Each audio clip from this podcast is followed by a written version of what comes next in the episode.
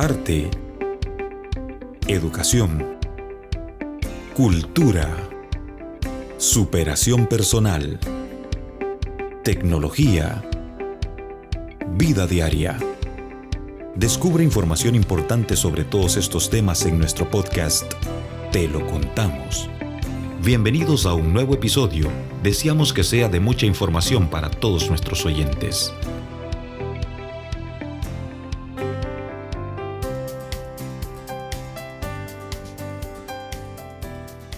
Bienvenidos a un nuevo episodio de nuestro podcast. Les saluda Zuli Cuellar y como siempre es un gusto estar compartiendo con ustedes a través de las diferentes plataformas. Hoy tengo el gusto de estar en compañía de Mariel Alfaro, quien es escritor hondureño. Entre sus obras puedo resaltar Hacia el Espacio, que son 15 crónicas sobre el nacimiento del nuevo orden y la revolución galáctica. Además, Marel es docente de nivel medio en las asignaturas de ciencias naturales, ciencias sociales, un soñador y escritor de ciencia ficción que ha sido uno de los temas poco o casi nada explorados en la literatura hondureña. Y puedo adicionar también que es un amante de los gatos, ¿verdad, Marel? Bienvenido. Buenos días, Zuli. Buenos días a todos y todas quienes nos están escuchando. Es un placer poder estar con ustedes en este nuevo episodio del podcast, eh, compartiendo sobre lo que nos ocupa, que es la literatura. Sí, y relacionado a la literatura, el tema lo vamos a centrar en el impacto de la literatura que tiene en nuestro país y cómo nosotros podemos mejorarlo. Porque como dato les puedo comentar que según un estudio del Latino, Barómetro, se estima que aproximadamente el 70% de los hondureños no leen en cuanto el resto, el 30%, el 25% ha terminado al menos uno un libro completo. Estos datos fueron en el 2016, se imagina, ¿verdad? Hace cinco años. ¿Considera usted que eso ya ha cambiado? Es difícil poder eh, dar una respuesta con certeza, porque desgraciadamente no existen eh, estudios o investigaciones que puedan refutar si la situación cambió desde el 2016 hasta acá. Estamos hablando de cinco años. Pero hay algo muy interesante y es que los contextos han generado ciertas condiciones para que la lectura en nuestro país también haya aumentado y creo que vamos a compartir esto que el encierro, en el caso del confinamiento por la pandemia, generó condiciones para que la gente pudiera leer en casa. Ahora bien, la pregunta es si esa necesidad de leer durante el contexto de la pandemia incrementó ese índice de lectura. Eso sería más bien eh, el objeto de investigación al cual tendríamos que intentar eh, apuntar para poder ver si realmente la situación se ha revertido. Y ese objeto de investigación, ¿cómo nosotros lo podemos medir a nivel de promedio, hablando de un país como tal? Sí, porque, por ejemplo, hay personas que leen mucho e incluso podrían decir, no, pero yo me leo entre 100 a 200 libros en un año. La cuestión es que para poder medir para poder tener una estadística clara de cuántos libros se leen en el país, tendríamos que hacer una división entre el total de libros que se leyeron en un año con respecto al número de habitantes o de personas que leen y escriben. Usted mencionaba en esa división número de libros que hemos leído. Entonces, ¿cuánto es el índice promedio de libros que tuvo que haber leído una persona? Si nosotros somos un aproximado de 9.7 millones de habitantes. Ajá, eso según ahorita 2021. Según la estadística, pero la estadística para mí ya creció. Yo creo que nosotros ya andamos pegando a los 10 millones con todas las personas eh, que eh, han migrado, con los que han retornado, con los nuevos nacimientos. Yo considero que andamos cerca de los 10 millones. Pero vamos a hacer un, un, un hipotético, un dato hipotético. Supongamos que 9 millones de personas en Honduras, que no es así, leen y escriben para que el promedio de lectura de un hondureño sea de un libro al año, tendrían que leerse 9 millones de libros en un año lectivo. En un año. leyendo uno, imagínese. Leyendo uno. Okay. Y esto quiere decir que aunque usted lea 200, aunque usted lea 300 libros en un año, si el 70% de la población, como lo dice Latino Barómetro, no leyó un tan solo libro en el año, usted ni siquiera le suma a ese promedio. Y es un dato escalofriante, es un dato frío, alarmante porque cuando uno hace el promedio, cuando uno saca ese promedio se da cuenta que los esfuerzos que usted hace por leer no son significativos para el promedio de lectura nacional. Y ahí es donde surge la pregunta. Entonces, ¿de qué sirve que yo lea si el resto de la población no está leyendo? Correcto. Entonces, por ejemplo, de nada, o sea, sí contribuye a algo, pero no se refleja en la estadística, aunque yo haya leído 50 libros. Correcto, no se refleja y hay una situación. Aquí es donde viene la parte de qué sucedería o qué pasaría si todos leyéramos al menos un libro al año. Entonces, la media, el, promedio de lectura de nuestro país crecería increíblemente, incluso superando la media centroamericana, que es de un 42% de la población de Centroamérica que sí terminó de leer un libro.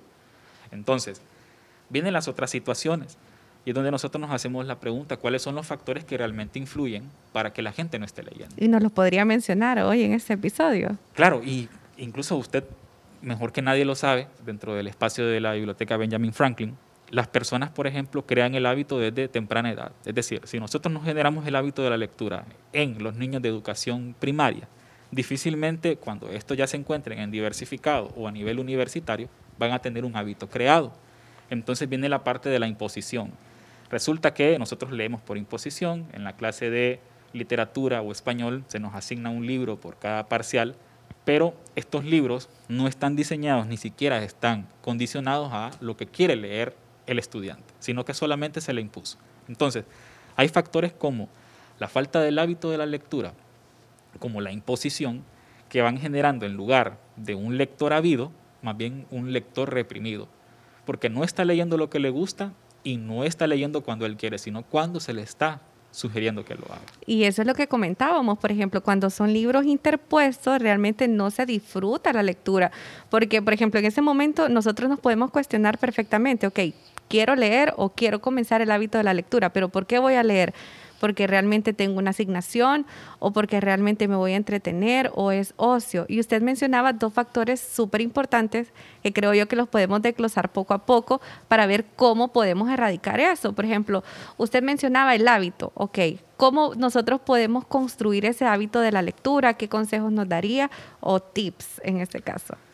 Vamos a ir entonces paso por paso. Sí. Cuando mencionamos la parte del tipo de lectura que estamos haciendo, ¿es una lectura de placer, es una lectura de ocio o realmente es una lectura impuesta? Desde que la lectura se impone, es muy difícil o es muy complejo poder hablar de que el lector buscó el libro que está leyendo. Ahí es donde viene lo primero. Uno de los primeros consejos que yo le podría dar a los nuevos lectores o a los docentes y a las maestras de literatura es que investiguen que le pregunten al estudiante qué le gustaría leer. Y aquí es donde viene todo lo que es un proceso de conocer a la persona. Si hay un estudiante que le gusta, por ejemplo, la astronomía, entonces los libros que yo le podría recomendar que lea son libros relacionados con el área que a él le interesa. No, por ejemplo, llevarlo, y eso hay que decirlo, a leer un texto de geografía porque es un área de las ciencias sociales que a él no le gusta. Pero ¿qué pasa cuando le gusta la antropología? Entonces, ahí viene la pregunta toral qué le gusta a usted leer. No qué quiere leer, sino qué le gustaría a usted poder eh, explorar y conocer para poder generar también un hábito como la lectura. Y ese hábito va a ir incrementando porque nosotros según vayamos leyendo vamos disfrutando del tema, ¿verdad? Como usted lo mencionaba. Y en cuanto al hábito, usted mencionaba también, antes de comenzar este podcast, que podemos empezar con un tipo de lectura, ¿verdad? El que usted me mencionaba, a ver si lo podemos repetir para que las personas también lo consideren al momento de iniciar esta aventura. Sí, es que cuando nosotros hablamos, por ejemplo, del hábito de la lectura, difícilmente nosotros nos vamos a encontrar con una condición favorable en un país, lo estamos volviendo a recapitular, que no está leyendo. Entonces la pregunta es, ¿qué tipo de lectura podría hacer yo inicialmente? ¿O qué tipo de lectura podría sugerir yo para que estos nuevos lectores no dejen el barco en las primeras? Y es una cuestión que eh, lo podemos comprobar cuando en clubes de lectura, cuando participamos en clubes de lectura, y creo que usted lo mencionaba también antes de que comenzáramos el podcast, que comienzan 30, pero a la tercera semana ya solo hay 5. La pregunta es, ¿estuvieron estos 30 de acuerdo con el libro que se está leyendo? ¿Habían leído estos 30 un libro parecido o relacionado con este género? Porque aquí es donde viene la otra situación. Yo le podría plantear a usted, ok, a mí me gusta la ciencia ficción y a partir de ese gusto yo puedo sugerirle a otras personas que estén interesadas en ese mismo género otras obras dentro del el subgénero ciencia ficción. Pero la pregunta es, ¿quería usted leer ese subgénero? O por inercia o por influencia social, usted terminó leyendo algo que nunca había leído. Entonces ahí es donde viene la otra parte. La lectura es como una bola de nieve. Creo que podríamos incluso denominarlo como un efecto dominó. Cuando usted comienza a leer algo sobre un X o Y tema, ese libro le sugiere otro libro u otro autor. O incluso dentro de las investigaciones que usted puede hacer del escritor que está leyendo, va a encontrar todo un abanico si este tiene una obra bastante completa o bastante grande y a partir de ahí va a comenzar a ser lector de culto, es decir, leer, leer a este mismo autor pero en otras facetas. Entonces ahí es donde hablamos del efecto bola de nieve que lleva al mismo, al mismo lector a descubrir nuevas facetas del mismo escritor que está leyendo. Y esa faceta va incrementando porque tenemos también cientos de géneros, pero aquí en Honduras, ¿cuáles son los que más se leen? Fíjense que nosotros podríamos hacer una división en los cuatro géneros más importantes. Por ejemplo, en la parte de la narrativa, nosotros tenemos que la ficción como tal es uno de los géneros que más se lee. Pero los subgéneros dentro de la ficción son los que realmente generan esa incidencia. Podríamos hablar de la literatura fantástica, podríamos hablar de la ciencia ficción, de la ficción como tal, la no ficción y dentro de eh, la narrativa podemos encontrar también lo que es la novela, la novela corta, la novela negra y, por ejemplo, ya mucho más abajo de esta escala encontramos la poesía, encontramos los libros de autoayuda que también se leen bastante en Honduras y también ya lo que son géneros menores como el cuento, como la fábula y como el relato breve, que serían los géneros que más se leen en Honduras. Y ahorita escuchándolo, yo creo que también yo formo parte de esa estadística de la poesía, porque quienes no han tenido la oportunidad de leer un poco de Pablo Neruda, Gustavo Adolfo Becker, también Mario Benedetti, que todos conocemos una historia, aunque no hayamos leído tal vez su obra completa, pero sí alguna frase que ha marcado que eso también es importante, esa capacidad de los escritores de trascender y de dejar en nosotros algún tipo de sentimiento. Sí, y es interesante porque los lectores, o en este caso, los escritores, no escriben para un país, escriben para la humanidad. Y usted mencionaba el caso de Gustavo Adolfo Becker, que es un escritor que no comparte nuestra nacionalidad, que incluso está al otro lado del océano, pero cómo ha trascendido en el tiempo. Cómo, por ejemplo, a través de la lectura nosotros podemos conocer incluso hasta contextos históricos. Hace poco, y creo que eh, anteayer, se celebraba el eh, aniversario luctuoso de eh, Federico García Lorca, para poner un ejemplo.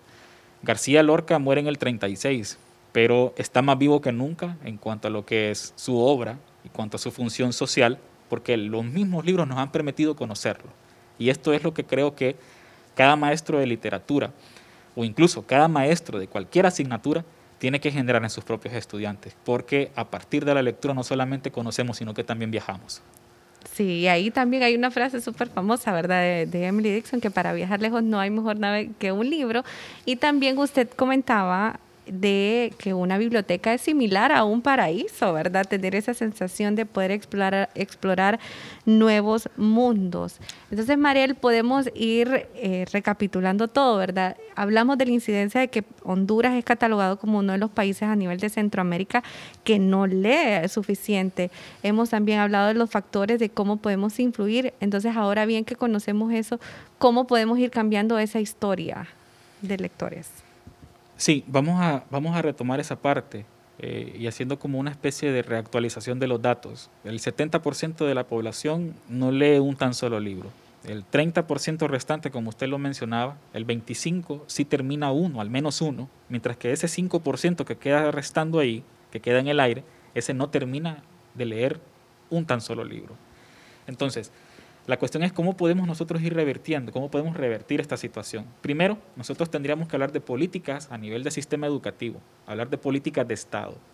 Hace unos años atrás, eh, y no vamos a definir en qué gobierno, pero sí en qué periodo, que fue antes del 2009, existía un libro que era una especie de compendio de algunos, de algunos cuentos breves que, por ejemplo, hacían una alusión a la literatura universal. Este libro se incluía dentro de la clase de español a nivel de educación media. Es decir, había una política más allá de lo que se puede leer dentro de la clase, sino que también existía un texto, un recurso bibliográfico para poder entrar en el mundo de la lectura. Ahora bien, ¿qué políticas existen actualmente en el sistema educativo que fomenten la lectura, más allá de la lectura por obligación, que yo creo que usted lo mencionaba, que no es lo mismo la lectura por placer y de ocio que cuando a usted se le impone un texto para poder hacer, por ejemplo, un control de lectura, para poder pasar una clase.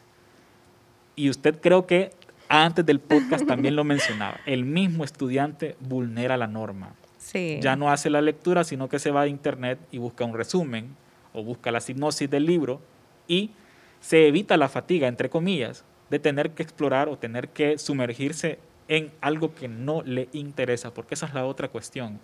Los libros no deben ser impuestos, los libros tienen que ser buscados, solicitados, pero es a partir de lo que nos gusta. Eso sería lo primero, políticas estatales para poder revertir el proceso. Lo segundo, cuando generamos la política, por ende vamos también a construir el hábito.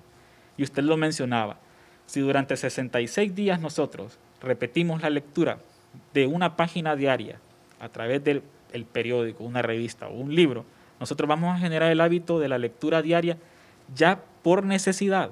Es decir, vamos a tener aquella necesidad increíble de tener que leer algo durante el día porque ya tenemos el hábito de que al menos a las 3 de la tarde nos sentamos en la mesa a leer un artículo o un documento, bien sea en físico o virtual.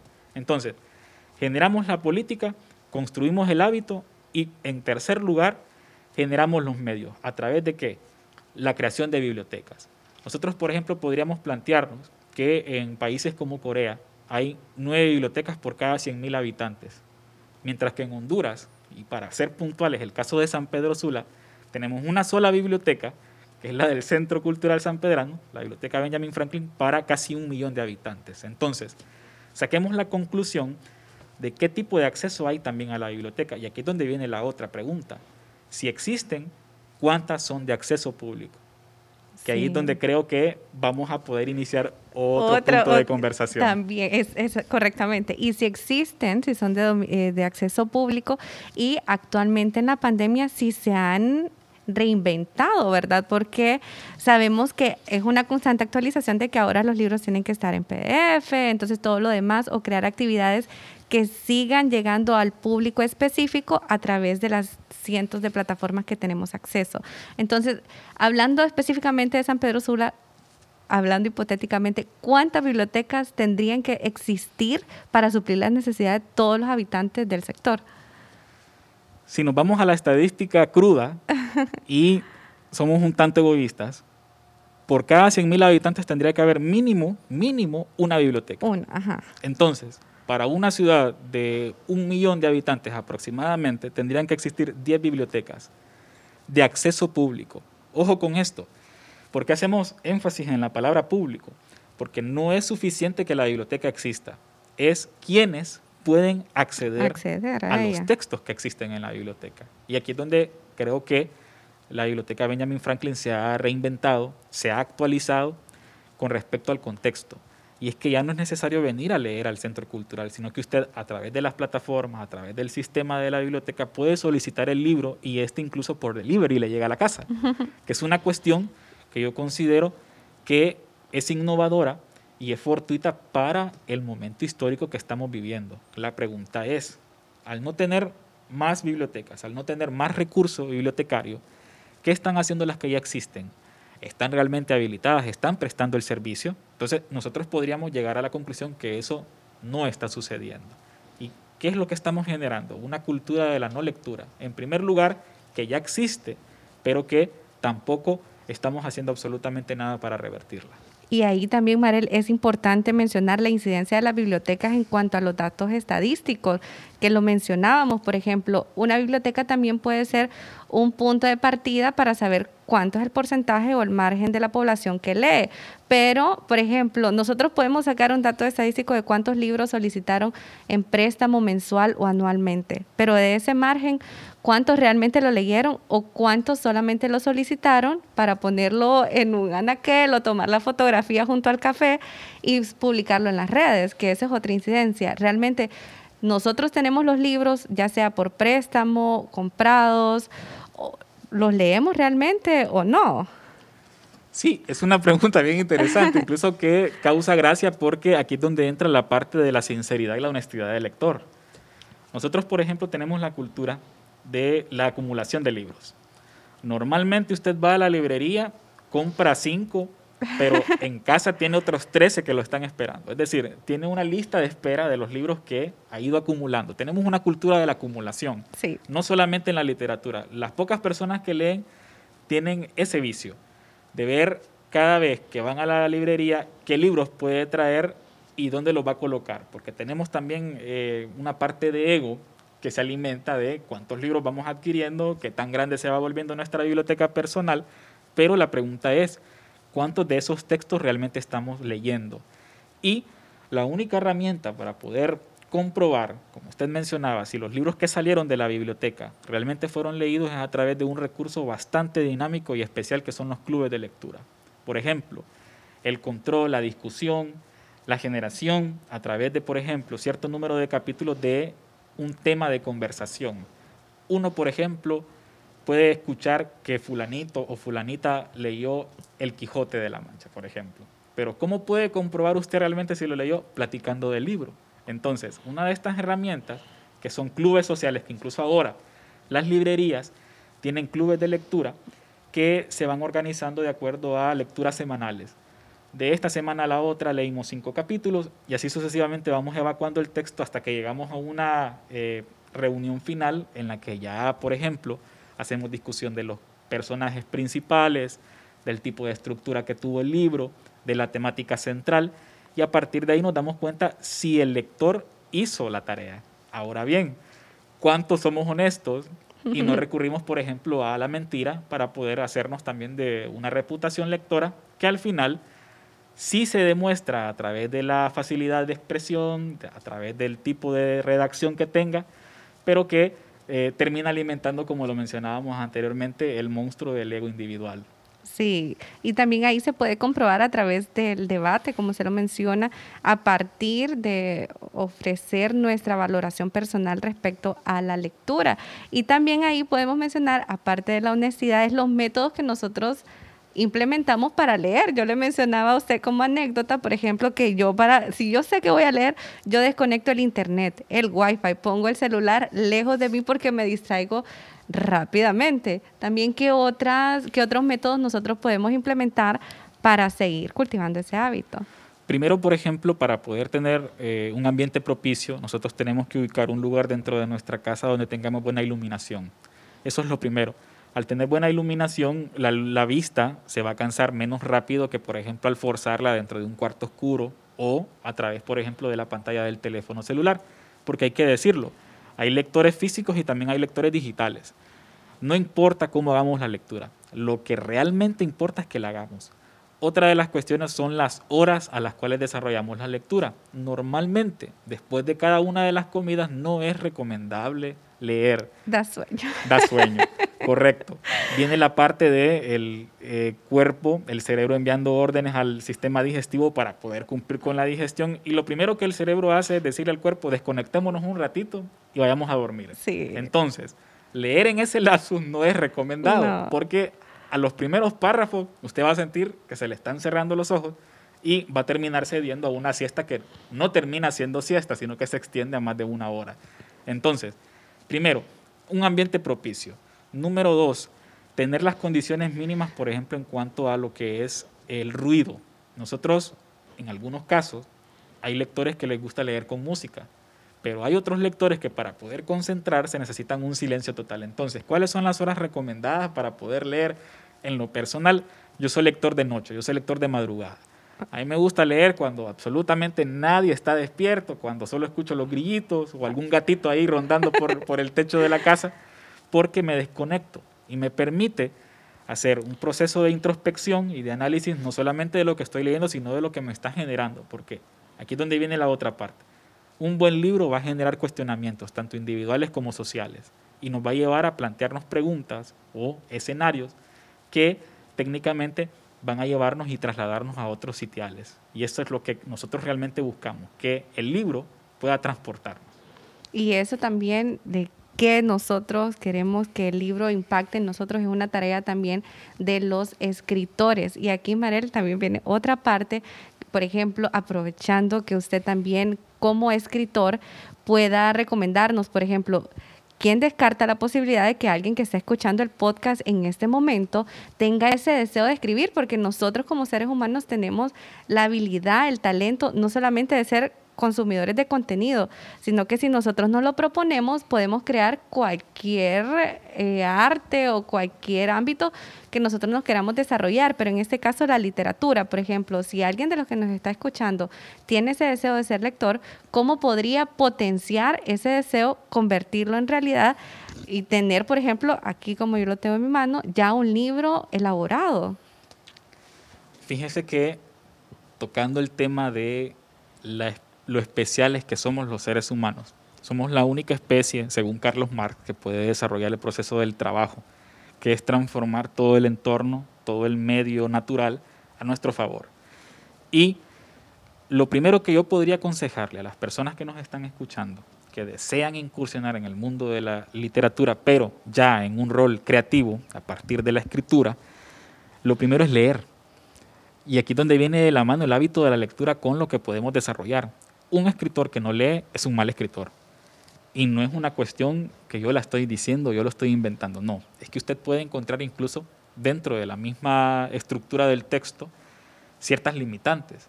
Y esto lo único que le va a dar a entender a usted es qué tanto leyó esta persona antes de incursionar en el mundo de la escritura. Entonces, el primer consejo es leer, leer, leer y leer hasta el cansancio. Primero, especializarse en un género. Si bien es cierto, no es del todo recomendable que un escritor únicamente explote un subgénero, un género literario, pero para poder iniciar en la literatura es muy importante especializarnos en algo. No podemos hablar de todo en un libro. Tenemos que puntualizar y aterrizar ideas en un tema específico. Por ejemplo, si nos gusta la novela, pero ¿qué tipo de novela? Especializarnos, por ejemplo, en un tipo de literatura, en una temática específica para poder generar construir ideas mucho más sensatas y mucho más creíbles. Lo segundo, tener la vocación de escribir. Hay, por ejemplo, mecánicas, hay muchos escritores que incluso hacen la recomendación de qué número de páginas, como por ejemplo Stephen King, él dice que para poder escribir un libro la media tiene que ser de seis páginas diarias. Es decir, tenemos que desarrollar el ejercicio de escribir seis páginas diarias. ¿Qué quiere decir esto? Que en 60 días, por ejemplo, de escribir, vamos a tener un número grueso de páginas de libros porque es el hábito que estamos generando. Solo en 10 días escribiendo 6 páginas diarias tenemos 60 páginas. Entonces, póngale usted la calculadora que en 60 días va a tener una cuestión ahí de 360 páginas, ya un libro completamente completo, que después lo único que va a necesitar es una revisión y todo lo que es un manual de corrección para poder adecuarlo. Nuevo, dentro de lo que es el mismo proceso de la literatura y la escritura, tiene que haber, por ejemplo, intercambio de ideas. Los escritores jóvenes necesitan, por ejemplo, la perspectiva o la visión de otros. Ojo con esto. Preguntarle a alguien qué opina de nuestro libro no quiere decir que va a catapultar o va a lapidar lo que nosotros ya hicimos, que aquí es donde entra el papel de la crítica, como nosotros, por ejemplo, asumimos la crítica. Yo siempre he pensado, Zuli, que la crítica no es ni positiva ni negativa. La crítica es crítica. Lo que sí influye es cómo nos dicen las cosas y cómo las aceptamos. Entonces, la lectura como el primer eh, requisito para poder escribir. Lo segundo, el ejercicio de escribir como tal. Y el tercero, compartir nuestro trabajo para la retroalimentación y así poder hacer que las críticas lleguen y modificar o mejorar lo que consideremos que necesita ser mejorado. Ok, y también ahí, Mariel, usted mencionaba algo bien importante, hasta el método Montessori mencionábamos que todo se va relacionando, ¿verdad? Bueno, primero, la importancia de la lectura, que es sí o sí un fundamento principal tanto para el desarrollo profesional, personal e incluso como aporte si nosotros o las personas que nos están escuchando desean, desean ser autores. Entonces, digamos, ya tenemos la idea, ya tenemos construido el contenido, pero usted mencionaba también la relevancia de cómo debe estar construido, ya sea visualmente el libro, ¿verdad? Que esa es otra parte bien curiosa que, me encantaría que nos comentara. Sí, nosotros, por ejemplo, cuando llegamos a la librería o a la biblioteca, no vemos el contenido del libro. Lo primero que nosotros observamos es una pasta, un lomo, una carátula o una, una contracarátula. Entonces, ¿cómo realmente influye el diseño del libro para que a través de la visual, el lector se sienta atraído por ese primer flechazo. Es decir, es como un amor a primera vista. Vamos a definirlo de esa forma. Usted se enamoró de, la visual del libro, de ojo, eso, correcto, el famoso enamoramiento de ojo. Pero eso tampoco indica que el contenido del libro sea un contenido top, que sea de calidad. Claro, porque no podemos jugar un libro solamente por su portada. Ahí es donde se cumple ese dicho a la perfección. Entonces, la parte visual tiene mucho que ver con respecto a el tipo de público al que nosotros pretendemos llegar. Por ejemplo, un libro de literatura histórica, un libro histórico, por ejemplo, normalmente hace uso de fotografías de el mismo tema o evento que se está abordando. Por ejemplo, si nosotros queremos hablar de la cultura maya, qué mejor que el altar Q para estar frente al texto. Desde que usted ve el altar Q en la carátula del libro, usted sabe, ah, este libro habla de los mayas. Si nosotros vamos a un libro de astronomía, no vamos a encontrarnos con eh, un platito de sopa en la portada, vamos a encontrarnos con una galaxia, con una nave espacial, qué sé yo. Entonces, todo esto tiene que ver a la hora de construir el entramado del texto, porque el texto no solamente es su redacción, es también la diagramación, el montaje, la parte visual del texto, incluso hasta la tipografía, cómo está ubicado, qué tamaño eh, tiene la letra, porque al final todo es una suma y todo termina fortaleciendo ese proceso que posteriormente va a pasar a los ojos y juicio del lector de que el libro intentar explorar a partir de lo que vio. Y aquí es donde viene nuevamente el dicho de el enamoramiento de ojo. Nosotros nos enamoramos de los libros a través de la visual y nos desenamoramos o terminamos enamorando más cuando los leemos. Sí, ahí todo, todo se relaciona, la verdad. Pero también es importante, Marel, mencionar, por ejemplo, que una vez nosotros hayamos leído el libro, también está la importancia de la innovación, no solamente de los espacios o recursos como la biblioteca, sino también de los, de los, de los autores, ¿verdad? Crear ese fácil acceso a través de las plataformas.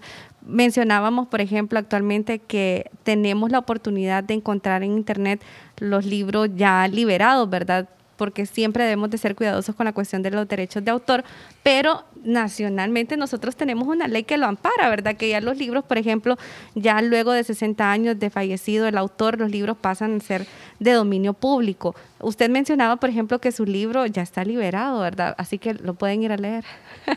Sí, fíjense que, y aquí es donde viene la otra cuestión, en mi caso como docente, si bien es cierto, nosotros como escritores, o una vez que incursionamos en el mundo de la literatura, queremos esa pequeña cuota de reconocimiento, que es también contar con el apoyo del lector que pueda comprar nuestros libros, el fin no es ese. El fin es que el país lea. Yo utilizo mucho el hashtag Honduras lee, pero la pregunta es, como escritor, ¿qué está haciendo Marel para fortalecer ese proceso? Entonces, mi libro está liberado. Incluso si ustedes me buscan a través de mis plataformas, eh, como Marel Alfaro Zúñiga, yo con todo el gusto del mundo les puedo compartir el borrador digital, el texto digital de hacia el espacio y también lo que es una guía PDF para los docentes que quieren trabajarlo ya a nivel de las clases, pero sin, por ejemplo, una cuota de importancia en cuanto a lo que es el nivel de la obligatoriedad, sino como un texto complementario en asignaturas como la física, como física elemental, como biología, como química, como sociología y como literatura. Es decir, un libro también puede generar insumos para que un estudiante se interese por ciertas áreas. Y en mi caso, como docente, liberar el texto es incluso aspirar a que más gente lo lea y que pueda llegar a fortalecer esos campos. Entonces, yo no pierdo con liberar el texto. Pierde el que ya estando liberado no lo lee. Entonces ahí es donde viene la otra cuestión. Si usted no gusta del formato digital, también lo puede encontrar en formato físico, pero ahí sí ya va a tener que comprarlo porque tampoco es como que lo podemos regalar. Pero en digital nosotros no perdemos. Más bien lo que generamos es una cultura de la lectura, fortalecemos ese, ese aspecto y contribuimos también a que las personas que no tienen la capacidad o el acceso a un libro en físico puedan hacerlo a través de medios digitales. Y es ahí, Marel, otro punto bien importante que todo se va relacionando. Por ejemplo, mencionábamos que las plataformas para incentivar o cultivar este hábito sí son las políticas públicas, ¿verdad? A través de sus gobernantes, los espacios, también la incidencia, importancia que tienen las bibliotecas públicas, club de lectura, incluso las librerías a través de la promoción de los clubes de lectura, que permiten que se creen esos espacios de debate para dar nuestra perspectiva u opinión personal respecto a un libro pero también está el rol que juegan los autores, ¿verdad? De dar esa facilidad, como usted mencionaba, por ejemplo, ¿qué va a pasar si alguien del interior tiene acceso a Internet, pero no tal vez la parte o la el acceso, por ejemplo, monetario para poder comprar un libro, que lo mencionábamos justamente. Por ejemplo, vivimos en una sociedad de que estamos limitados o ya un presupuesto para suplir las necesidades básicas, que la lectura es catalogada incluso como un lujo, ¿no es así? Mire que usted acaba de mencionar algo muy importante. En un país como el nuestro, que ya lo mencionábamos al principio, que no está leyendo y que goza de un salario mínimo bastante bajo, de un ingreso per cápita bastante limitado, la pregunta es, ¿cuántas personas tienen un presupuesto mensual para comprar libros? Es decir, si realmente existe dentro de nuestra facilidad económica poder decir, estos 500 lempiras los voy a apartar para comprar X número de libros. Y ojo con esto, hay diferentes mecánicas y métodos para poder comprarlos, incluso hay libros de todos los precios. La cuestión aquí es si realmente la población tiene el acceso a plantearse el hecho de comprar un libro. Estamos hablando que dentro de un salario mínimo actualmente que anda entre los 9.000 y 9.500 lempiras, siendo nosotros bastante optimistas en cuanto a eso, ¿cuántas personas, por ejemplo, tienen la capacidad de poder destinar 500 lempiras de su salario para comprar libros en el mes? Es bien poco. Es muy poco. O casi nada. O casi nada. Entonces la pregunta es, ¿de qué forma podríamos nosotros como escritores contribuir a que esa estadística cambie? Y aquí es donde viene la otra, eh, la otra realidad que es, existen las plataformas a nivel nacional que le proporcionen a estas personas con necesidad de leer textos gratuitos para que a través, por ejemplo, de una descarga, ellos puedan tener un libro para los próximos 10 o 15 días. Entonces hay una cuestión también de cuál es nuestra tarea, cuál es nuestra función y nuestro deber para poder fortalecer y promover la lectura, porque no solamente es hablar de la necesidad de leer, es también crear las condiciones para que esto se pueda revertir. Sí, es que es, ok, existe la problemática, ¿qué vamos a hacer? ¿Cómo podemos contribuir? Y al final trabajarlo y al finalizar todo es tener esa satisfacción de ver el resultado, ¿verdad? Porque en nuestras manos está también cambiar ese índice de que Honduras no siga siendo catalogado como uno de los países que menos lee. Nosotros también podemos ser la diferencia que queremos ver nosotros en, en nuestra sociedad, no dejarlo únicamente a un, a un grupo en específico, ¿verdad? Sino que nosotros tener esa valentía de decir, ok, yo quiero un cambio, yo puedo hacer y a través de la lectura se puede realizar. Sí, y es muy importante, por ejemplo, hablar dentro de la virtualidad, que el mismo contexto de confinamiento nos ha llevado. La lectura tiene que evolucionar. Desgraciadamente, la especie humana no va a poder descartar 6.000 años de evolución en los que hizo uso del libro en físico a un siglo en el cual va a tener que hacer uso de los recursos digitales. La pregunta es, ya dentro del recurso digital, ¿cómo puedo hacer yo para que el recurso también se vuelva amistoso, se vuelva amigable? Incluso, por ejemplo, ahora tenemos que dentro de las aplicaciones de lectura, usted le puede bajar el brillo, puede incluso poner el fondo oscuro, puede aumentar el tamaño de la letra. Es decir, excusas hay muchas, pero también hay soluciones. Aquí es donde viene también la otra parte. ¿Cómo nosotros podemos socializar estas opciones? ¿Cómo nosotros podemos darle a entender o enseñarle a las personas también a leer de esta forma? Porque hay que decirlo, un teléfono inteligente ahora no solo es un lujo, es una necesidad y la mayor parte de la población tiene un teléfono inteligente. ¿Cuántas páginas o cuántos mensajes de texto leemos nosotros diariamente? Técnicamente, si hacemos la suma, nos damos cuenta que son páginas completas. Sí, y ahora también a través de los dispositivos móviles nosotros tenemos la opción de ver cuánto tiempo le invertimos a ello. Entonces ahí podemos sacar una estadística también de, ok, le dedico tres horas al dispositivo móvil. Esas horas las puedo distribuir, ah, ok, uso de la tecnología y también de la lectura. O leer a través de los dispositivos, sacarle un provecho, ¿verdad? Correcto, incluso hay blogs de literatura en Facebook, para mencionar, en los que usted puede encontrar desde microrelatos hasta cuentos. Entonces, la pregunta es, ¿en qué estamos aprovechando este tiempo? Y si somos perezosos para la lectura, también existen los audiolibros, que es una forma de poder contrarrestar esta falta de cultura de la lectura a través del oído. Y es una cuestión que incluso muchas personas practican cuando van en viajes largos, cuando están dentro de horas libres, mientras almuerzan, están escuchando un audiolibro. Y no hay excusa. Hay audiolibros completos y gratuitos, por ejemplo, en plataformas como YouTube. Entonces, no podemos decir que no existe el recurso. El recurso está ahí. Solo es que hay que generar el hábito. Volvemos otra vez al hábito. el hábito. Si nosotros generamos el hábito, vamos a tener un país urgido de leer. Incluso, si nos vamos a aspectos religiosos, un lector, un, un creyente que no lee su propio libro, es decir, su Biblia, es un mal creyente. Entonces, ¿qué tipo de literatura o qué tipo de género nosotros queremos leer de acuerdo a lo que nos interesa? Y volvemos otra vez a esa pregunta. ¿Qué nos gustaría leer? Es que todo se relaciona, Marel. Yo estoy haciendo relación a todo y todo tiene, es, todo va de la mano, ¿verdad? Todo va de la mano. Tenemos las alternativas, como usted lo mencionaba, por ejemplo, YouTube, que aparte de encontrar audiolibros, podemos encontrar contenido enriquecedor, por ejemplo, este podcast, que siempre tienen una incidencia positiva y dejan un conocimiento extra o que ya lo teníamos presente y solamente lo recordamos y traemos a memoria que nosotros también podemos ser la diferencia de ellos.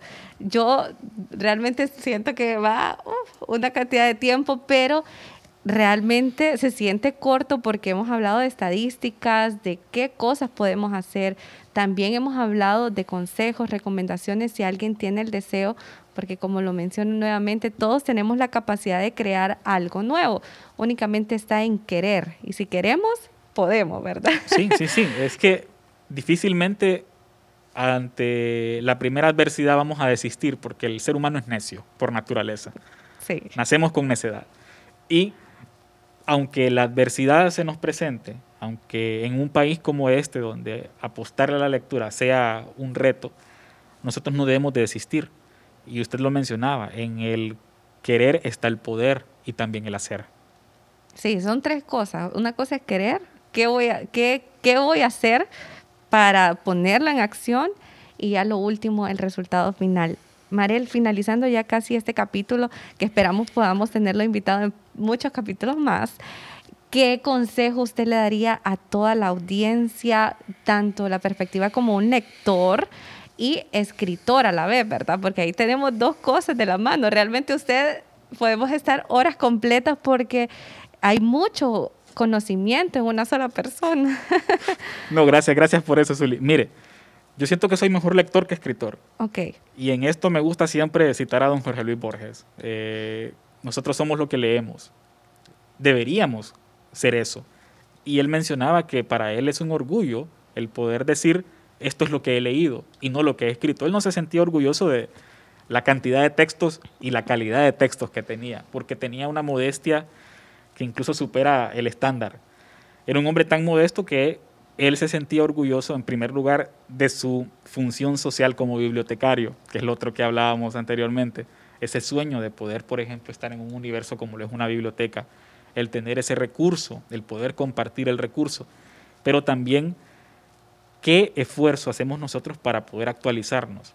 Creo que lo hablábamos con usted. Un escritor que cree que ya lo leyó todo es un mal escritor, porque no es consciente que el mundo es una constante actualización, es una permanente y por lo tanto, aunque usted ya haya leído 200, 300 libros o 2500, usted siempre va a tener la necesidad de seguir leyendo más, porque la misma literatura es un constante movimiento, es un cambio constante. Los libros que se escribieron hace 200 años, los que se escriben en la actualidad, nos pueden dar a entender que lo único que la literatura ha hecho es actualizarse, encontrar un contexto. Entonces, como lector, lo primero que le recomendaría yo a nuestros oyentes, al público de nuestro podcast, es que genere el hábito a partir de la necesidad de leer, no porque lo impongan, no porque lo obliguen. No, pregúntese usted, ¿qué me gustaría leer? ¿Qué datos no conozco? ¿Qué quisiera yo entender para poder, a partir de esas tres preguntas, comenzar a buscar textos relacionados con lo que nos interesa y explotar esos conocimientos? Muchas personas, por ejemplo, les gusta leer los almanaques porque manejan mucho dato de cultura general. Sí. Y es muy bonito encontrarse con personas que le pueden decir cuánto mide un país en referencia a otro, pero lo interesante es esto, si esa lectura fue una lectura de placer o fue una lectura obligatoria.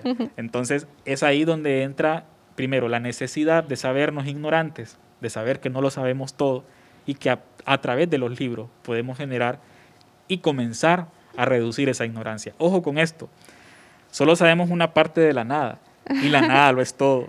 Entonces, a partir de ahí, tenemos que ser conscientes que no sabemos absolutamente nada. Y como autor, ahora, ¿cuál sería su mensaje? A las personas que quieren escribir, en primer lugar, no se rindan. Eh, crean en ustedes mismos, en ustedes mismas. Plantéense los escenarios. Busquen a las personas adecuadas. Si consideran en su servidor un amigo, yo me ofrezco también para poder generar eh, consejos, para poder compartir lo que sé y lo que conozco, porque yo considero que un nuevo escritor es una nueva opción para un público. Muchas veces nosotros leemos los libros de nuestros amigos, pero el simple y sencillo hecho de haber leído el libro de un amigo ya generó una condición a favor de la lectura. Entonces, ¿qué quiere decir esto? Estas personas que quieren escribir, para usted que nos está escuchando, que tiene el deseo de hacerlo, primero, confíe en usted mismo. Lea, lea, lea y lea, porque en la medida que usted lea va a ser un mejor escritor. Construye el hábito de la redacción. Analícese, cuestiónese, cuestiónese si está en un lugar adecuado, si tiene ya los conocimientos necesarios para poder explotar un tema.